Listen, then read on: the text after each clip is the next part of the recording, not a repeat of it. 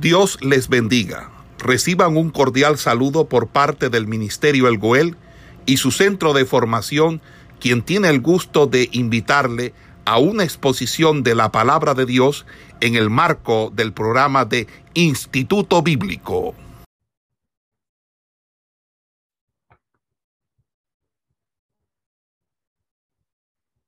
Bueno, vamos a seguir. Dice, el final de este capítulo, Santiago menciona algunos de los desórdenes que había en la iglesia. ¿Por qué se dice que son desórdenes? Pues porque la forma como él escribe en este capítulo 4, donde habla, dice, ¿de dónde vienen las guerras y los pleitos entre vosotros? ¿No es de vuestras pasiones las cuales combaten en vuestros miembros? Odiciáis y no tenéis, matáis y ardéis de envidia y no podéis alcanzar. Combatid y lucháis, pero no tenéis lo que deseáis porque no pedís. Pedís y no recibís porque pedís mal para gastar en vuestro deleite. O almas adúlteras, no sabe que la amistad del mundo es enemistad contra Dios. Cualquiera pues que quiera ser amigo del mundo, se constituye enemigo de Dios. Entonces, él muestra aquí en este capítulo, el del 1 al 3, donde se mencionan algunos desórdenes que, que habían en la iglesia.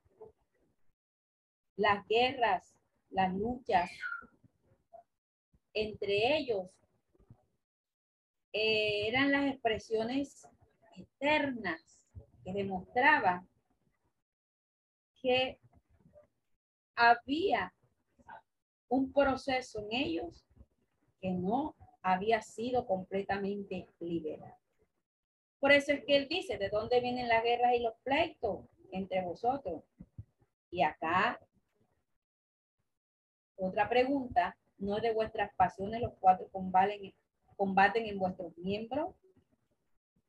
Entonces, las pasiones que combaten en vuestros miembros nos habla de los conflictos externos que nosotros demostramos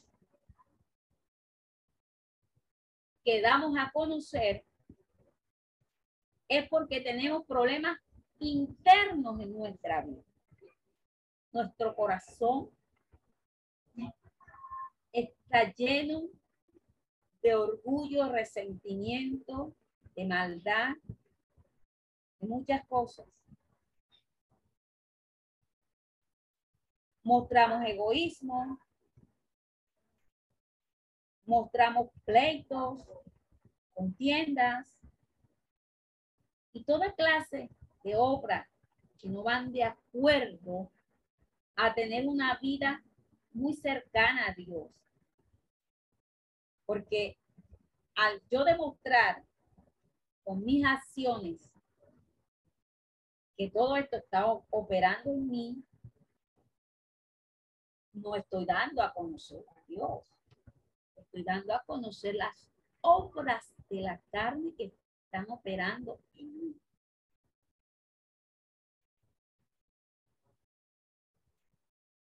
Cuando el cuadro aquí que presenta en este capítulo no es bueno ni es muy bonito. A pesar de su egoísmo, su conciencia, se sienten ellos frustrados y derrotados por tomar las riendas de las cosas. Porque una persona que internamente tiene problemas, esos problemas se ven manifestados exteriormente. Damos rienda suelta a nuestros deseos. Damos rienda suelta a nuestro egoísmo. La, la, la cuestión aquí era que ellos se sentían frustrados y derrotados de que habían fallado en lograr lo que ellos realmente estaban deseando. Pero lo bueno de todo esto es que ellos en ningún momento le pedían dirección a Dios ni le decían, Señor, lo que yo estoy haciendo está bien. ¿Qué dices tú? ¿Qué puedo hacer yo? Es más, tan es así que en sus oraciones se ve reflejado lo que estaba interrumpiendo el proceso en ellos. Porque cuando habla aquí, y, Santiago le da un nombre a todos, a todo, a todas estas situaciones, nos habla de esas almas o almas adúlteras cuando él está expresando esas almas adúlteras, está indicando de que había problemas, un adulterio, un adulterio espiritual. Se habían mezclado dos cosas que no estaban bien. Dice, ¿no sabéis que la amistad del mundo es enemistad contra Dios? Cualquiera pues que quiera ser amigo del mundo se constituye enemigo de Dios. Es que hay una mezcla aquí. ellos aparentaban ser, pero no eran. Decían que era, pero sus hechos mostraban otras cosas. Entonces aquí, donde las oraciones se veían interrumpidas, ¿por qué? Porque dice Santiago de que, de que ellos pedían, pero pedían de una forma inadecuada pedían mal. ¿Por qué pedían mal? Porque pedían para los deleites, para, los, para, para sus placeres. Los placeres de ellos, para eso ellos pedían. No pedían para que Dios obrara en ellos, para que Dios quitara. Porque hay momentos en que Dios, a través de la oración, obra. Pero hay cosas en nuestra vida que yo tengo que disponerme a quitar. La murmuración, el chisme y todos esos pecados relacionados con esto, yo soy la que tengo que apartarme, alejarme para que eso no haga estrago en mi vida. La oración estaba direccionada hacia otro punto. Y por eso a veces no hallamos respuesta. Cuando hay problemas internos en nuestra vida, ¿cómo vamos a pedir a Dios cuando yo tengo que arreglar mi vida delante de Dios primero, para que Dios haga la obra y esa obra sea eficaz en nuestra vida. Aquí habla Santiago de que esas, esos problemas mostraba un compromiso con el espíritu del mundo. El espíritu del mundo, ¿qué busca? Busca el placer. Lleva a una persona a que viva comprometida, pero comprometida con este mundo, nunca comprometida con La persona que está comprometida con este mundo nunca va a querer un compromiso con Dios. Porque las cosas de este mundo la traen tanto que no, no va a dar pie para buscar a Dios. Entonces, este tipo de personas es la que Santiago habla, que busca el placer del mundo, que se compromete con el mundo, es la que él llama adúltera. Este término adúltera está indicando que son personas infieles. Y Santiago le está hablando a creyentes, no es converso. Porque es que hay personas que están dentro de la iglesia y que están más afuera que adentro. Porque te con el mundo, esa es infidelidad a Dios. Es una infidelidad espiritual. Por eso es que dice, tú debes de saber que la amistad con el mundo es enemistad con Dios. Tú deseas las cosas del mundo. Al desear las cosas del mundo, te estás haciendo amigo del mundo. Y si te haces amiga del mundo, te estás convirtiendo en un enemigo de Dios.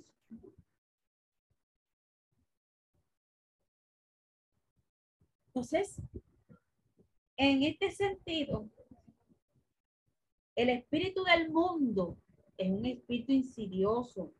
Se filtra en la iglesia sin que nadie lo note. Algunos, y con esto no voy a ofender a nadie, simplemente hacemos relación de lo que algunos que profesan fe en este tiempo están comprometidos con este mundo. Están tan comprometidos que usted les ve donde no hay ninguna diferencia entre ser cristiano. ¿Por qué? Porque la Biblia dice que por sus frutos los conoceréis. Y los frutos muestran lo que tú has experimentado en el Señor, en quien has creído, qué Dios ha hecho contigo. Otro punto que, que nos muestra aquí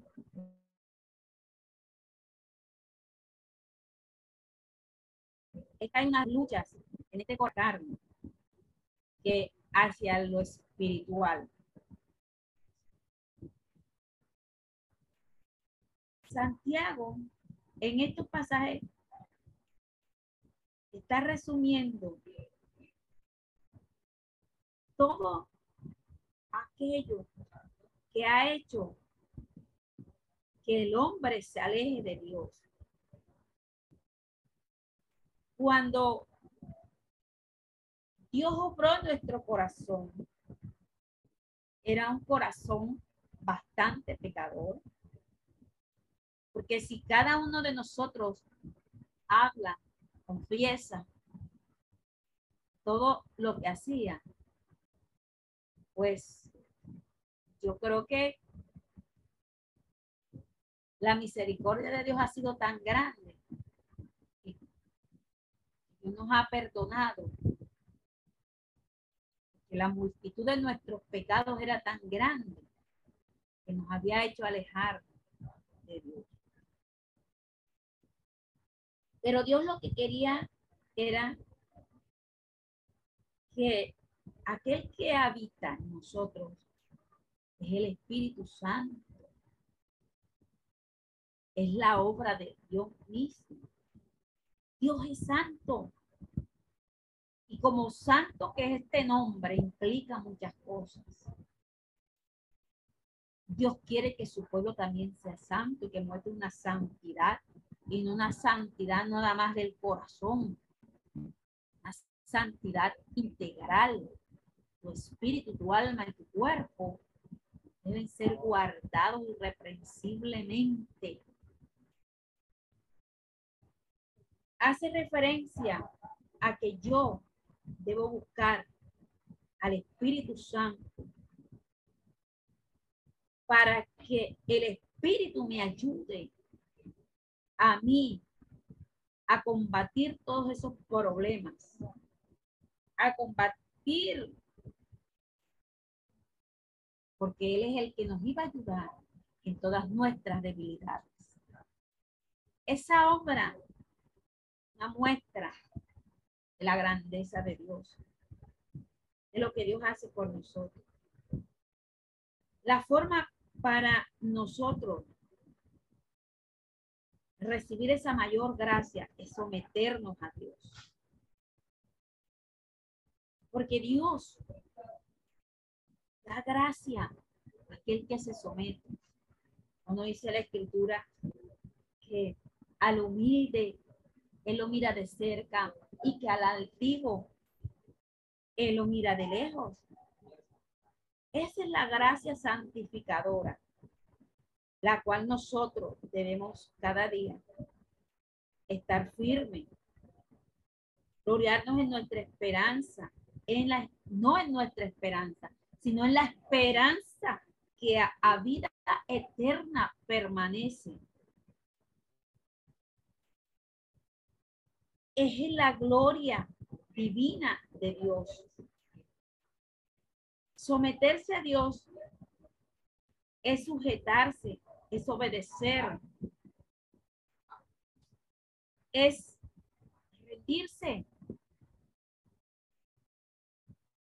Cuando este capítulo habla de que acercaos a Dios y Él se acercará a vosotros. Pecadores, limpiad las manos, vosotros los de doble ánimo, purificad vuestros corazones.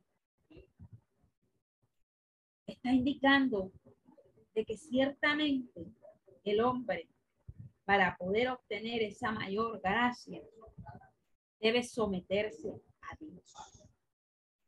Someterse a Dios es obedecerle y obedecer todos sus principios están demarcados en la escritura.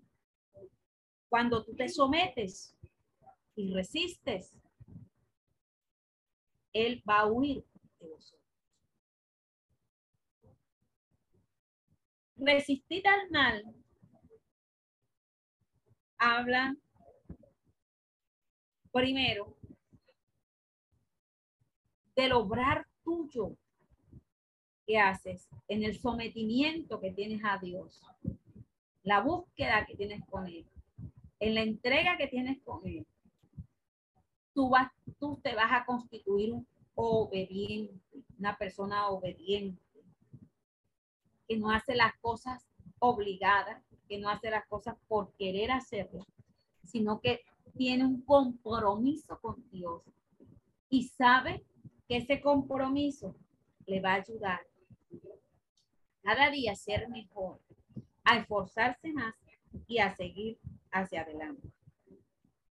Entonces, aquí nuestra victoria radica en ponernos toda la armadura de Dios para que Satanás caiga derrotado ante aquel que es mayor que porque Dios es el que nos va a ayudar.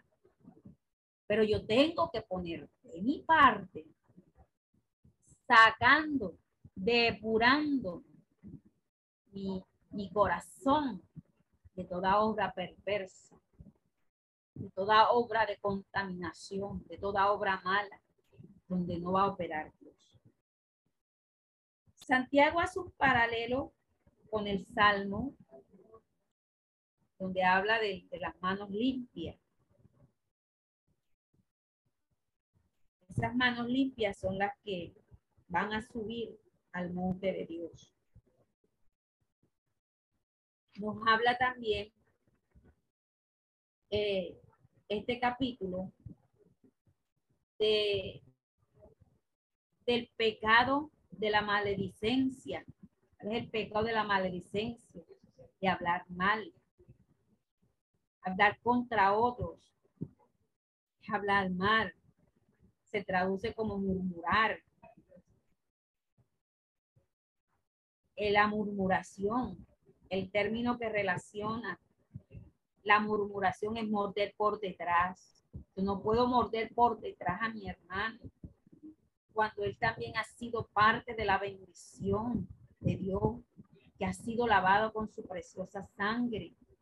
Cuando Dios a nosotros nos manda que debemos amarnos los unos a los otros. Entonces, al yo manifestar mi amor, yo no puedo morderlo. Y a veces los mordemos. No los comemos vivos con nuestra lengua. Por eso que el capítulo 3 habla de de gobernar y de sujetar bien la lengua.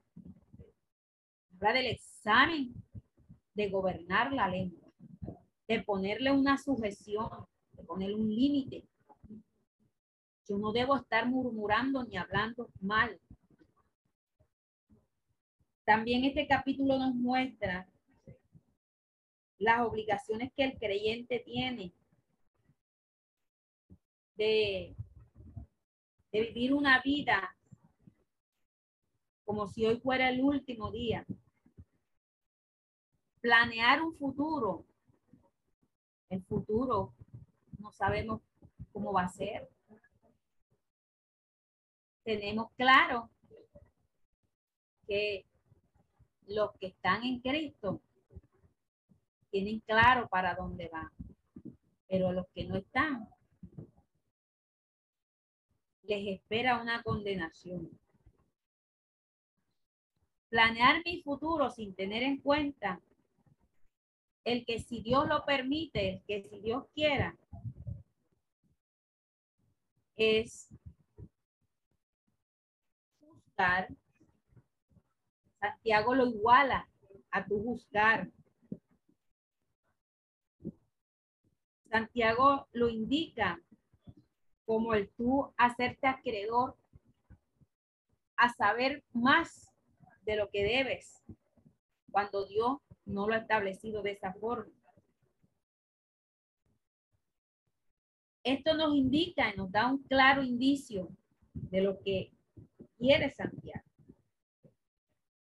Y él presenta la verdad sobre la vida cristiana sobre hacer lo correcto. Hay gente que arma sus planes y en ningún momento dice, si Dios quiere o que se haga la voluntad de Dios. Está dando pie aquí para no meter a Dios en sus asuntos, sino excluirlo. Porque ya usted, usted tiene todo planeado. Hay un futuro que nos, de, nos depara, pero es una bendición que Dios esté con nosotros y que nosotros nos aferremos a sus promesas sin de pronto adelantarnos a los acontecimientos. Y el capítulo 5 nos habla, que es el tema y el ataque fuerte que hace Santiago contra los pecadores. Y contra aquellos que eh, esperan muchas cosas, pero que al final se muestran indolentes y con un espíritu incrédulo porque en ningún momento se muestra la humildad. Santiago habla aquí de los pecados de los ricos. Y, lo hace porque él se esperaba también que, que muchos ricos leyeran estas palabras. Porque aquí él hace una comparación bastante gratificante en cuanto a su contenido. ¿Por qué? Y que el rico tiene su mirada puesta en sus riquezas. Su riqueza es su Dios. Su riqueza es lo que lo va a llevar a la destrucción, a la muerte. Por eso él ponía este ejemplo y nos habla en este capítulo, en este capítulo 5. Entonces,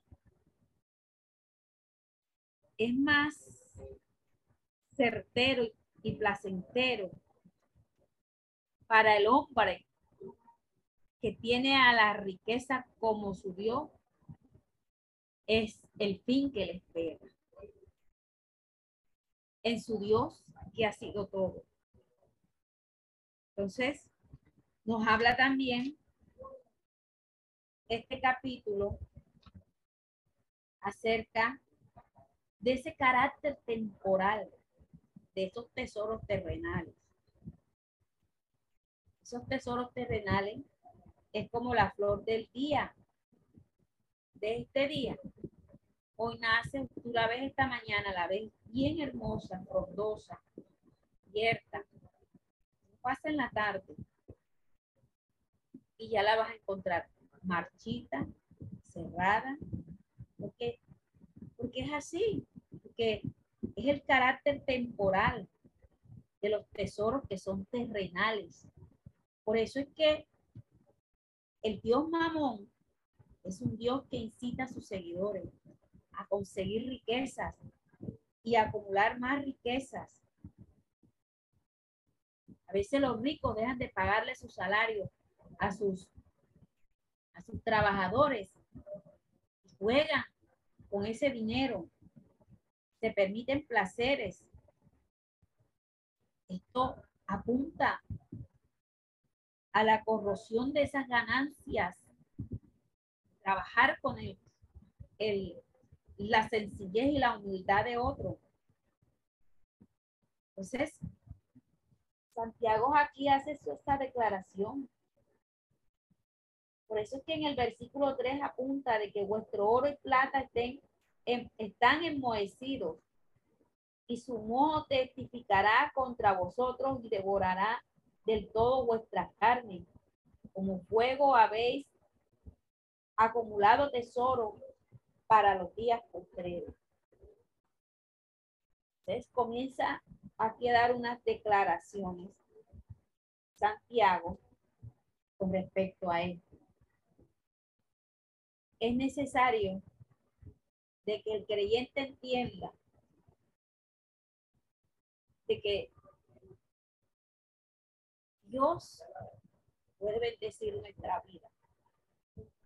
Cuando le buscamos, cuando ponemos, cuando buscamos el reino de Dios y su justicia, las demás cosas Dios las añade. Pero poner nuestra mirada en el dinero, en las riquezas de esta tierra, nos apartaría de la riqueza celestial que a nosotros nos espera. Este capítulo también habla acerca de la paciencia que debe tener el creyente. Se usa muy repetidas veces el término aquí, paciencia, eh, este término está indicando eh, una especie de límite que nos ponemos a nosotros mismos cuando nos provocan. La paciencia hace referencia también a aguantarse a mantenerse y tiene una relación con la esperanza. La fe y la esperanza se usan para justificar la paciencia con la que aquí el agricultor espera que la semilla germine, crezca, que madure. Entonces, la relación que hace Santiago aquí es para mantener, ser pacientes y orar. Por eso que nos habla que tener paciencia hasta la venida del Señor. Mira cómo el labrador espera el precioso fruto de la tierra aguardando con paciencia hasta que reciba la lluvia temprana y la tardía. Ser paciente es saber esperar, es saber aguantar, es tener la mirada puesta en Cristo. El retorno de Cristo se menciona varias veces en estos en este capítulo. Y lógicamente eh, hemos esperado, hemos esperado. En la carta del apóstol Pablo perdón, del apóstol Pedro, Pedro habla del por qué el Señor no es que se haya tardado, sino que ha sido paciente. Quiere decir que el Señor ha aguantado. Señor ha frenado, ha querido de que todos nosotros procedamos a ese arrepentimiento. Jesús habla, les había prometido a sus discípulos que él se iba, pero que él volvería. ¿Y cuánto tiempo tenemos de estar esperando esta promesa? Pero no debemos desesperarnos, porque todavía hay cosas que corregir en nuestra vida. Y por eso es que el Señor no habla. ¿Que debemos prepararnos? Sí. Porque no sabemos cuándo es el día, cuándo es la hora en que el Hijo del Hombre vendrá. Por eso es que Santiago dice, no quejéis, no te, no, no te quejes, no murmures, no hables, no digas cosas que no tienes por qué decir. Porque al tú hablar, al tú manifestar, corres el, riesgo de ser juzgado. Y ya el gran juez está a la puerta. Entonces se nos anima a que sigamos el ejemplo de los profetas. Porque ellos no se rindieron cuando vieron las circunstancias y los problemas.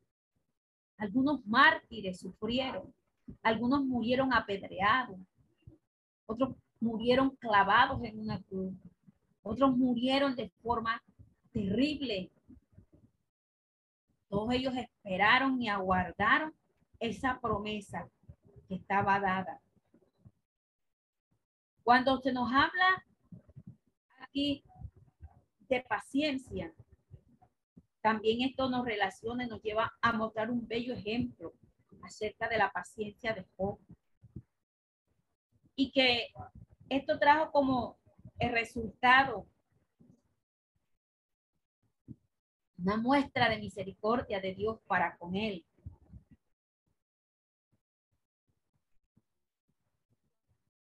Nuestra vida debe estar centrada en lo que Dios quiere. Por eso es que Mateo capítulo 5 nos habla del sermón del monte. El mandato que Jesús está dando en este sermón es de cumplir, de que aceptemos el trato de Dios y que podamos corregir nuestra vida y que mantengamos nuestra fe y nuestro caminar y lo que profesamos y nuestra reputación delante de Dios en un estado de firmeza, de grandeza, para poder bendecir a nuestro Dios. A veces con nuestras palabras son tan fuertes, son como ataduras. Y este, el sermón del monte nos va a llevar a tener una vida completamente diferente. Mirar no como religiosos, sino como verdaderos hijos obedientes en el Señor. Santiago también hace algunas referencias en cuanto a la sanidad, a la oración. Habla de, de, de los, las personas cuando estén enfermos, deben llamar a los ancianos de la iglesia para que ellos oren por él. Y esta oración de fe que se hace, dice aquí la escritura, viéndolo con aceite y creyendo y es una referencia que se da aquí, una de, uno de los puntos por los cuales el aceite se debe usar. A veces usamos el aceite en unas cuestiones que no están bien. El aceite se usaba para orar los utensilios, consagrarlos, para ungir aquellas personas que entraban, que Dios las llamaba a un ministerio.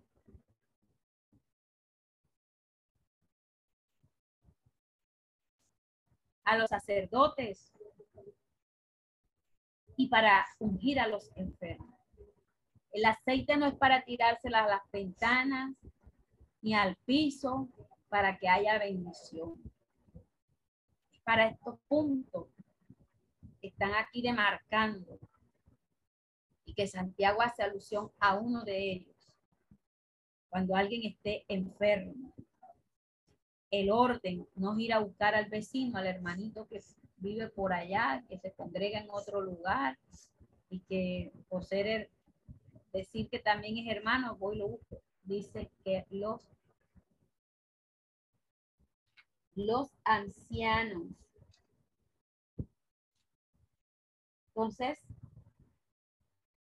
tenemos que estar muy pendientes con estas últimas declaraciones que hace Santiago. Entonces, también nos habla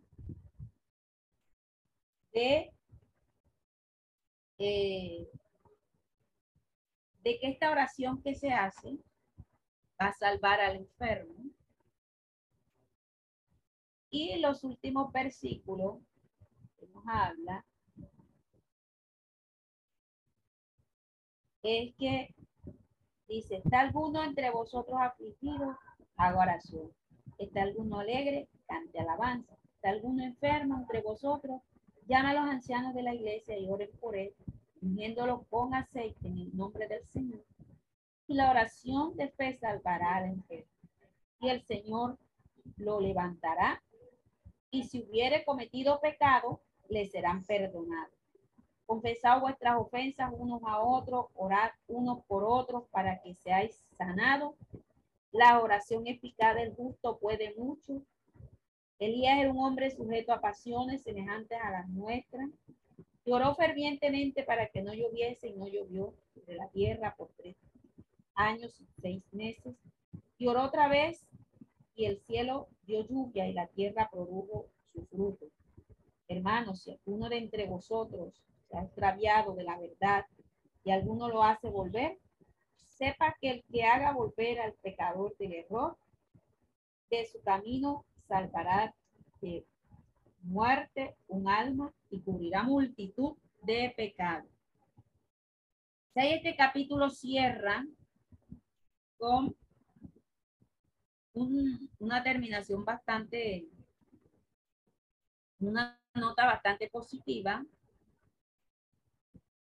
de nosotros demostrar también la misericordia y el amor. Estas últimas palabras eh, de Santiago es un deseo vivo, un interés para hacer volver a aquel que se ha extraviado, hacerlo volverlo a la verdad.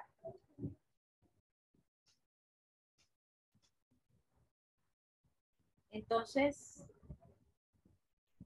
todos estos términos que usa aquí Santiago es para tratar de llegar al alma que está en pecado, pero que a través de la ayuda de Dios, el Espíritu Santo, y nosotros podemos traerla, salvar de la muerte esa alma y cubrir esa multitud de pecados.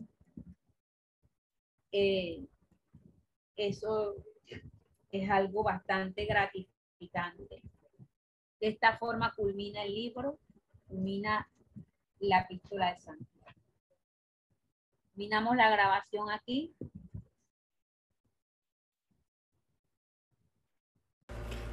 Esperamos que este estudio haya sido de bendición para su vida y ministerio.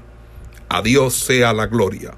Este es el Ministerio El Goel, vidas transformadas para cumplir el propósito de Dios.